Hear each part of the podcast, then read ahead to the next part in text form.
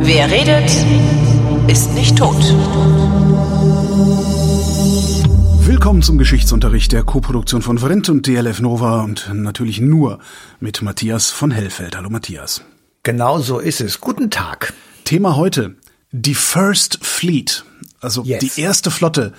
Ja. Als praktisch also äh, Ja. Hermes, der Götterbote mit Ja, so den ungefähr. Schiffen zum ersten Mal. Ich habe Ja. nicht die leiseste Ahnung. Wann könnte sie wohl gesegelt sein, diese First Flotte, diese erste Flotte? Was man könnte es für eine erste Flotte? Und ich gebe, ich, ich habe tatsächlich, wir machen hier keine Faxen, machen wir ja nie, aber ich habe nicht vorher gegoogelt, was das gewesen sein könnte, die First Fleet. Ähm, die, äh, ähm, die ersten Auswanderer nach Nordamerika. Ähm, nee. Ja, das ist schon mal Das sind die- das sind aber die Gründerväter, heißen die, ne? Aber so. Aber Nordamerika ist ein schönes Stichwort. Da kann ich nämlich jetzt einhaken, verstehst du, Ja, wie wir das äh, gelernt ne? haben in unserem Grundstudium Radio, dass du auf deinen Gesprächspartner eingehst und kein dummes Zeug erzählst, was du dir vorher aufgeschrieben hast. So, ah, das wusste ich nicht. also, Wir haben ja Nord- zusammen nur Master gemacht damals in Halle. Genau. also Nordamerika ist schon mal richtig. Wir befinden uns am Anfang des 17. Jahrhunderts. Also das ist das Jahrhundert, wo die 16 davor steht.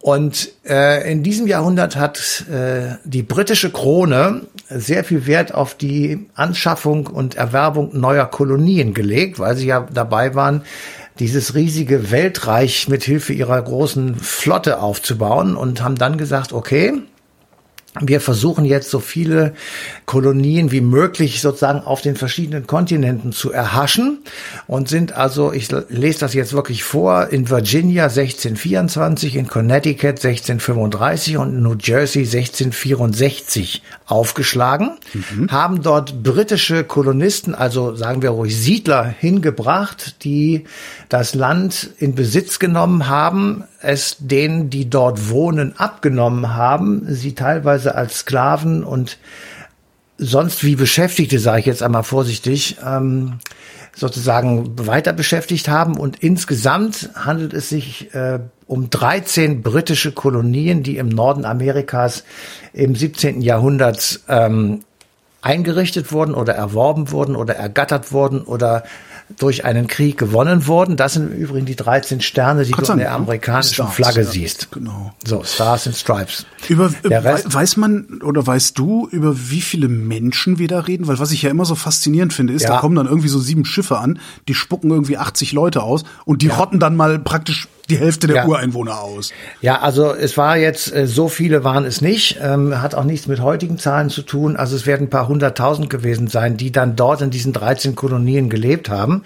Aber, das waren halt die nordamerikanischen Kolonien an der Ostküste, die auch heute noch zu denjenigen äh, Bundesstaaten zählen, die sozusagen sehr stark europäisch geprägt sind. Man nennt sie ja auch äh, also New England States da oben Richtung Kanada, ähm, weil eben dort dann die britischen Kolonisten sofort natürlich den britischen Tee eingeführt haben und um 50 zu selbigem niedersetzten.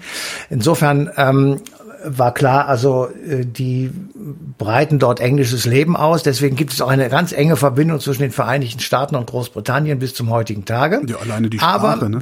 Äh, Ich muss übrigens, aber- ich muss kurz noch einen Einwurf machen. Wir, wir haben gesagt, äh, das, die- das wären die Stars. Es sind natürlich die Stripes, also die rot-weißen Streifen waren die ersten Kolonien. Entschuldigung, Stars sind hab ich die, mich äh, vertan. die- Entschuldigung. Ich, ich ja auch. Ich habe auch gesagt, ja, ja, 13 Sterne. Ähm, und dann dachte ich nämlich, ja, Moment. Nein, nein, Entschuldigung, das ist natürlich genau umgekehrt. Entschuldigung. ähm, so, und äh, wie auch, also mit Sternen und Streifen hin und her, jedenfalls diese 13 Kolonien waren sozusagen der, der Anker äh, des ähm, englischen Großreiches in Nordamerika. Dort gab es relativ viele äh, Kolonisten und Briten halt, die nach Amerika ausgewandert sind, um sich dort ein neues Leben aufzubauen. Und die wurden über viele Jahre von Steuern und Abgaben relativ frei gehalten, weil sie ja letztendlich Gutes für die Krone taten, indem sie das dort produzierte oder die Rohstoffe von dort nach England sozusagen übereignet haben. Jetzt kommt es, ein kleiner Einschub. Wir kommen auch gleich zur First Fleet, das schwöre ich. Ähm, gibt es ähm, einen siebenjährigen Krieg, der beginnt 1756 und endet 1763. In den äh, Krieg, das gibt Historiker, die sagen, das ist der Erste Weltkrieg, ähm, weil er eben an sehr vielen Stellen der Welt gleichzeitig stattgefunden hat. Und in diesem großen Krieg sind sowohl Frankreich als auch England involviert. Das Ganze endet 1763 im Frieden von Paris mit ich sag mal, Vorteilen für Großbritannien oder für England und Nachteilen für Frankreich. Die müssen Kolonien abgeben. England bekommt neue hinzu. England kann sich äh, in, in fernen pazifischen Gegenden festsetzen und so weiter. Also es ist schon ein relativer Machtzuwachs nach diesen sieben Jahren Krieg zu verzeichnen. Aber mhm. Leider ist die britische Staatskasse leer. Und dann haben die sich überlegt in London, was machen wir denn jetzt? Und sind dann auf die sehr kluge Idee verfallen, die Kolonisten in Nordamerika mit Abgaben und Steuern zu erfreuen. Und zwar auf Zucker, auf Tabak, auf Zeitungen, auf Briefe, auf Porto, was weiß ich. Also, also überall Scheiß, wie wir heute auch haben. Leuchtmittelsteuer. Steuern drauf. genau. So, und dann ist der gemeine britische Kolonist ähm, ich sag mal, allmählich in die, ähm, in den Status des Zornes übergegangen und hat gesagt, das kann so nicht sein. In London sitzen die und machen irgendwas und wir müssen das dann ausführen, haben dann gesagt, wir sind da gar nicht repräsentiert. Also da kommt dann der große Satz ja, no taxation without representation. Mhm. Und das wiederum wurde in London als Anmaßung eingeschätzt und das wiederum führte dazu, dass äh, die britischen Siedler einen Aufstand gegen die englische Krone inszeniert haben ähm, wir kennen alle das Schlagwort Boston Tea Party. Genau. Damit beginnt die amerikanische Unabhängigkeit und der amerikanische Unabhängigkeitskrieg und der schließlich von der britischen Krone 1783 wie soll ich sagen, akzeptiert werden musste. Damit waren diese ehemals britischen Kolonien Gründungsstaaten und Gründungsmythos der Vereinigten Staaten von Amerika, von Nordamerika. Und es hatte noch einen zweiten großen Effekt, weil nämlich die britischen Könige auf die feine Idee verfallen sind, Strafgefangene, derer sie wirklich keine Lust mehr hatten, ja, wo sie einfach sagten, die gehen mir derartig auf den Senkel, dass ich die hier weghaben will von meiner schönen Insel, dass sie diese Strafgefangenen holter die Polter mit einem Schiff in die amerikanischen Kolonien verfrachtet haben, um sie dort vergammeln zu lassen. Ah, ich dachte, die hätten die nach Australien geschickt. Ja, warte doch ab. Entschuldigung. Mann. Entschuldigung, ich so. habe nichts gesagt. Ich sitze hier Jetzt nur. ist es so, dass sie diese nordamerikanischen Kolonien verloren haben, wie ich gerade versucht habe zu erklären, und haben dann gesagt, was machen wir denn jetzt? Jetzt lümmeln diese Leute, die wir gar nicht mehr haben wollen, hier in England rum und verfrachten sie zunächst einmal auf Schiffe auf der Themse. Das wiederum hat den Bowler tragenden Londoner erbost, weil er sagte, ich kann, das, ich kann das nicht ertragen, wenn diese Katastrophenmenschen hier sind. Flusskreuzfahrt mit Schwerverbrechern, sehr schön. Genau. Und äh, dann hat, ist man auch ziemlich brutal mit diesen Gefangenen umgegangen, weil man einfach keinen Bock mehr auf die ähm, Leute hatte. Ähm, die wurden dann auf diese Schiffe eingefercht. Es waren katastrophale hygienische Umstände. Es gab äh, Gestank, Seuchen und Unruhen auf den Schiffen. Das war alles nicht mehr tragbar. Und so wurde also äh, der gab es damals noch der Kolonialminister beauftragt, einen neuen Verbannungsort zu suchen. Ah. Und die Wahl auf, für einen neuen Verbannungsort fiel auf die Botany Bay. So, und jetzt ist die Frage, wo ist diese Botany Bay? Und da hattest du das Stichwort gerade schon gegeben. Es ist nämlich in Australien. Heißt sie Botany Bay? Aber ich will, ich will ja nichts sagen. Ich habe jetzt Botany, ich habe keine Ahnung. Sie kann auch Botany Bay heißen, ja. Jedenfalls wurde sie entdeckt von James Cook und auch von ihm empfohlen. Oh, zur so. deutschen Botanikbucht. Das ist ja nett. Ja, genau. Das ist ja goldig. Siehst du mal. So, und jetzt kommen wir zur First Fleet. Ja. Weil nämlich diese First Fleet, die sticht in See tatsächlich am 13. Mai 1787. Und zwar aus England und geht dann auf eine große Reise Richtung Teneriffa und Rio de Janeiro. Etwas, etwas kurz zusammengefasst, diese Reise. Schon, die hatten es gut, die hatten es gut, ich ja. merk schon. Ja. ähm, also jedenfalls, sie müssen natürlich Stationen machen, um Proviant und ähnliches aufzunehmen. Äh, sind dann irgendwann an der Südspitze Afrikas, gehen durch den Indischen Ozean und wenn man da also günstige Westwinde hat, dann äh, wird man irgendwann Australien erreichen, was tatsächlich am 18. Januar 1788 passiert ist. Also das waren jetzt wirklich ähm, ich sag mal, acht Monate, die die unterwegs waren mit ihren Schiffen ja. und mit vielen Strafgefangenen an Bord. Es waren einige tausend, es waren auch mehrere Schiffe, ich glaube sieben oder acht. Ähm, und da muss richtig viel los gewesen sein an Bord, weil das nicht nur eine Strapaze für alle Beteiligten war, sondern weil die Jungs natürlich auch keineswegs Kinder von Traurigkeit waren. Mhm. Und apropos Kinder, es wurden welche geboren auf diesen Schiffen. Ja, die waren ewig lange ähm, unterwegs, ne? Ja ja, was wollen wir auch sonst machen? Also insofern äh, war, war das sozusagen eine, eine relative Logik. Wenn du da faul ähm, mit einem Schirmchen im Drink vor Teneriffa ankerst, was willst du da machen? Ja, ja. was willst du machen? Genau. Und ähm, also sind die dann irgendwann mit ihren Schiffen in der Botany Bay angekommen, in der Botanikbucht. Und äh, es gab dann einen Marineoffizier namens Arthur Phillip und der sagte, ähm, in dieser Bucht äh, kann man nicht vernünftig ankern, man kann auch nicht vernünftig hier leben. Und ähm, wir suchen uns irgendwie etwas Schöneres. Sie segeln also noch mal ein bisschen weiter Richtung Norden, da finden wir auch noch was. Und dann suchten sie und suchten sie und suchten sie und fanden tatsächlich eine sehr schöne Bucht namens Port Jackson. Und zwei Wochen nachdem sie in Australien angekommen war, ging also die First Fleet genau in Port Jackson vor Anker. Und jetzt kommt der ganz große Knaller äh, dieses Podcasts. Der damalige britische Kolonialminister. Weißt du zufällig, wie der hieß? Winston Churchill. Ja, Winston Churchill, der ist zwar genauso alt wie ich, aber er war da noch nicht geboren. Zweite Chance. Äh, der damalige britische Kolonialminister, wie hieß er? Er Warte mal, den, noch mal, wie, hieß, wie, wie, wie, wie hieß die Bucht? Ein, der hat den Namen einer großen australischen Stadt. Perth. Nein. Sydney. Der hieß damals Thomas Sydney. Und man ahnt es schon, an dieser Stelle wurde die Stadt Sydney gegründet. Und ja. heute ist das die größte Stadt und die Ankunft dieser First Fleet. Und das ist etwas, was ich wirklich bis zum jetzigen Zeitpunkt nicht verstehe, ist der heutige Australia Day, ein Nationalfeiertag. Warum verstehst du und, das nicht? Also, weil ohne das. Ja, das kann ich dir sagen, warum ich das nicht verstehe. Weil äh, die sind mit zehn Schiffen da angekommen, sagen wir mal. Es geht weiter bis 1791. Also es kommen immer solche Flotten da an, mhm. mit jede Menge Strafgefangene, mit fiesen Blicken und schweren Straftaten auf dem Buckel.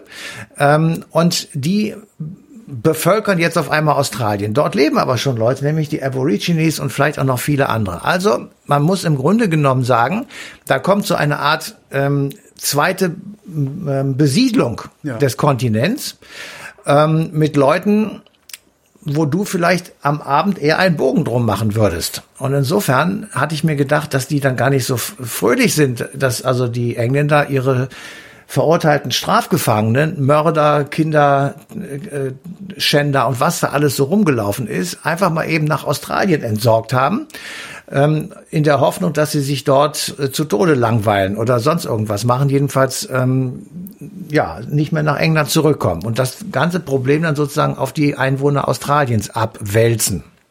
Wann haben die denn diesen, diesen Tag zum Nationalfeiertag erkoren? Weil was ja, was ich ja auffällig finde, ist, dass, obwohl es eine im Grunde Gefangenenkolonie war, Australien, dass das eine vergleichsweise friedliche Gesellschaft geworden ist. Ja, also das ist tatsächlich so. Das, das ist, ist ja etwas, was, das stimmt. Das ist tatsächlich auch die, das ist, äh, was ich sozusagen nicht so ganz verstehe. Aber vermutlich ja. liegt die Lösung darin, dass diese Menschen, die dort ankamen, auf sozusagen gleichem Stand waren wie die Einwohner, die dort schon lebten. Also es gab nicht genügend Zugtiere, man konnte keine vernünftige Landwirtschaft betreiben, weil einfach keine Hilfsmittel da waren. Ähm, es war wenig zu erwirtschaften auf diesen Feldern, also hatten alle irgendwie immer Hunger. Ähm, gleichzeitig aber haben sie nicht die Essgewohnheiten der Aborigines übernommen, weil sie ähm, nicht wussten, was mit den einheimischen Pflanzen nun wirklich los ist, wenn sie die essen. Aber so ganz klar scheint das nicht zu sein. Also die, die ähm, Wissenschaft hat dann noch nicht rausgefunden, warum es zu dem kommt, was ich jetzt gerade gesagt habe. Jedenfalls klar ist, ähm, bis 1791 ist die erste große Welle. Die, das letzte Schiff mit weniger ähm, Menschen an Bord kommt 1868 an. Und in dieser Zeit, da sagen wir mal äh, rund 80 Jahre, sind 160.000 Männer und Frauen nach Australien verbracht worden. Und dort haben sie Kinder gezeugt und Spuren bis in die Gegenwart hinterlassen. Ähm, so, das heißt, äh, bis zum heutigen Tage gibt es natürlich Nachkommen jener Männer und Frauen, die damals als Strafgefangene nach Australien mhm. gekommen sind. Ähm, und das ist tatsächlich sozusagen, sie sind die Nachkommen der Menschen, die dem Kontinent den Namen gegeben haben, nämlich früher hieß es Strafkolonie Australien. das ist natürlich auch koloniale Arroganz der Briten gewesen, aber so hieß das halt eine Zeit lang. Ähm, und insofern äh, ist, finde ich das extrem erstaunlich, dass das so friedlich ähm, ja vonstatten gegangen ist, wie man es jetzt tatsächlich in Australien bewundern kann, muss man wirklich sagen. Wie ist es denn? Das, ich weiß tatsächlich kaum was über die Aborigines, aber die sind auch nicht in einer in einer solchen Masse niedergemetzelt worden wie in Nordamerika, oder? Nein, gar nicht. Also sie sind alle, die sind an Krankheiten gestorben, wie blöd. Ja, natürlich. Das, das, das, das ja. ja. Aber dass, dass da irgendwie tatsächlich so Völkermorde stattgefunden haben wie in Nordamerika, was ganz witzig ist, die Verbrecher machen keinen Völkermord, die, die, die guten Christenmenschen aber sehr wohl. Ja. Ne? ja, ja. Schon also sie haben auch, sie haben das versucht so ein bisschen auf die Kolonien, die da auf der, also in, also Sydney und New South Wales, das war ja im Südosten, ist das in Australien, dann gibt es ähm, vor Melbourne ist das gelegen die Insel Tasmanien äh, genauso auf den Norfolk Islands im Pazifischen Ozean. Äh, dort sind Strafgefangene auch hingeschickt worden, die mussten dort äh, Zwangsarbeit ähm, verrichten oder im Falle Tasmaniens haben sie die Besiedlung der Insel begonnen.